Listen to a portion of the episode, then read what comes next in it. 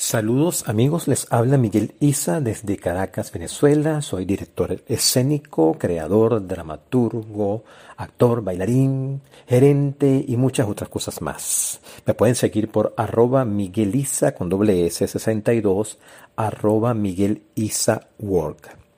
Hoy les quiero hablar de una anécdota muy personal y muy linda que tiene que ver con la Semana Santa, con mi Semana Santa y particularmente con una música que a mí me emociona mucho y me impactó desde la primera vez que la escuché. Yo desde muy niño estaba en el coro de la iglesia en el barrio donde yo vivía y una vez eh, después de la celebración de la misa subió una señora ataviada de una manera que parecía una institutriz, como un aspecto como de alemana, pelo canoso, lentes redonditos, falda gris, suéter gris y blusa blanca y pidió que le prestaran el órgano de la iglesia. Y empezó a tocar una música que a mí me impactó muchísimo. Yo de niño no entendí por qué me impactó tanto, pero era una cosa muy ceremonial, muy fuerte, muy mística. Y luego, al terminar la misa, le pregunté al padre de la iglesia sobre esa música que había sonado y me comentó que se llamaba el Popule Meus. Resulta que aquí en Venezuela hubo un gran compositor emblemático de la época de la colonia llamado José Ángel Lamas, quien compuso una de las obras más representativas de la música sacra colonial venezolana llamada el Popul Meus.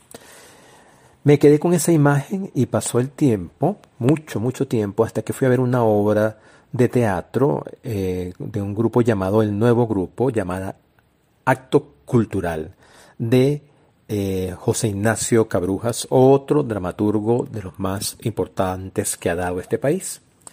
Y resulta que la obra comenzaba con la misma música, y me conecté inmediatamente a ese recuerdo, pero con una versión de banda.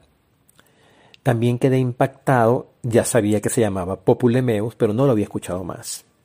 Pasó el tiempo, y se creó acá una serie llamada Gómez, inspirada en un dictador también de principio del siglo XX, Juan Vicente Gómez, dirigida por José Ignacio Cabrujas, eh, o escrita por José Ignacio Cabrujas, y la serie comenzaba con el Populemeus.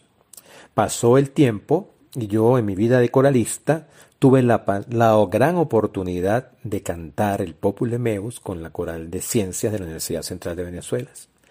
Hay muchas versiones, hay versiones para orquesta y coro y solista, soprano solista, hay versiones para banda, hay versiones para música eh, antigua con instrumentos antiguos.